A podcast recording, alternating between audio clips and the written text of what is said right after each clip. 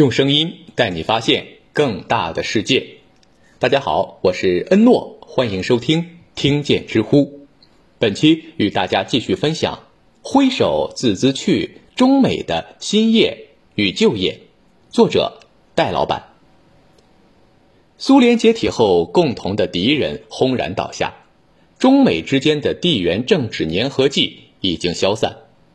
而尼克松、布什轴线的一众资深外交家暂时退出了对华政策制定的核心圈子，也让外界对中美关系产生了倒退的担忧。尤其是在克林顿上台半年后，就发生了举世瞩目的“银河号”事件。银河号是一艘载有七百八十二个集装箱的中国远洋货轮，一九九三年七月七日从天津驶向中东。行至半途，美国却突然宣称银河号上装载有运往伊朗的化学武器原料，不仅截断了 GPS 信号，还令第七舰队派军舰尾随跟踪。最终，银河号被迫在沙特停靠接受检查，证明了自己的清白。这激起了国内对霸权主义的漫天怒火。后来担任联合国副秘书长的沙祖康在接受《面对面》栏目专访时，用了十七次“窝囊”来形容此事，这也为克林顿政府对华政策奠定了基调。蜜月一词已是过去时，遏制和接触才是九十年代的主基调。而在银河号事件发生的第二年，冯小刚导演、姜文主演的《北京人在纽约》却又热遍大江南北。这从侧面反映了民间对美国经济文化和野蛮霸权的矛盾态度。在整个九十年代，这种复杂的感情一直贯穿了台海危机、炸管事件和考克斯报告引发的反华浪潮。在太平洋两岸磕绊的同时，中美经贸往来的重要性开始凸显。这一点在对华最惠国待遇问题上展现的淋漓尽致。克林顿政府的对华政策制定由时任国务卿沃伦·克里斯托弗和助理国务卿、前驻华大使温斯顿·洛德主导。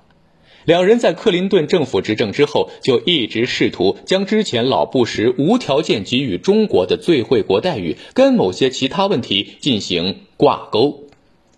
这一政策导向遭到了美国商界的强烈反对。一九九三年，中国进口美国商品的总额已经超过一百亿美元，并以每年百分之三十的速度快速增长，权力巨大。而当时，美国的能源、航空、汽车、通讯等行业正跟日本和欧洲展开激烈的竞争，显然不想把日益壮大的中国市场拱手让人。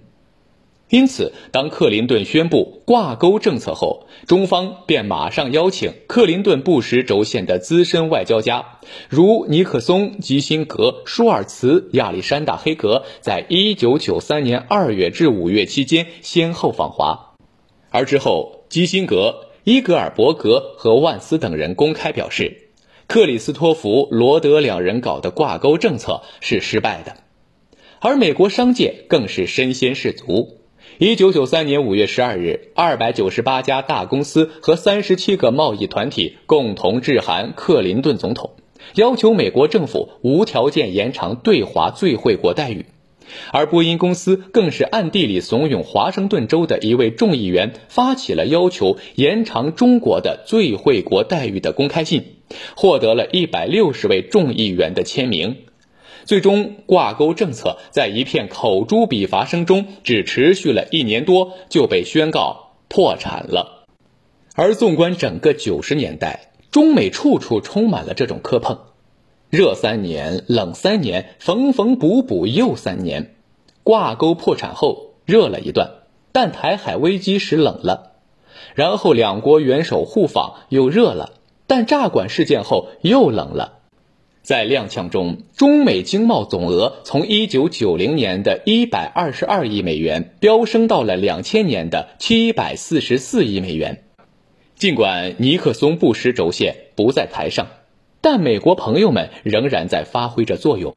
比如一九九九年炸管事件发生后，哈佛东亚研究中心的主任傅高义这位老朋友就主动站出来，以前情报官员的身份怼中情局。指出他们宣称因地图错误而误炸中国使馆的说法并非事实，给我们递刀子。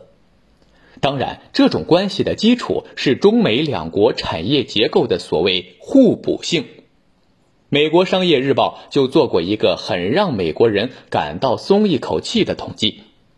一九九七年，美国零售商从中国进口了十亿双鞋子，价值九十亿美元，但中国人已经从美国订购了三百八十七架波音和麦道飞机，价值一百八十亿美元。二零零一年，老布什的儿子小布什成功当选美国总统。尽管其在竞选时不赞成克林顿政府中美建设型战略合作伙伴的说法，认为也应该将中国看作是一个战略竞争者，但由于其幕僚团班子很多都来自他父亲当年的团队，因此对华政策在某种程度上也是当年的延续。而一件小事，更是透露了未来八年中美关系的前景。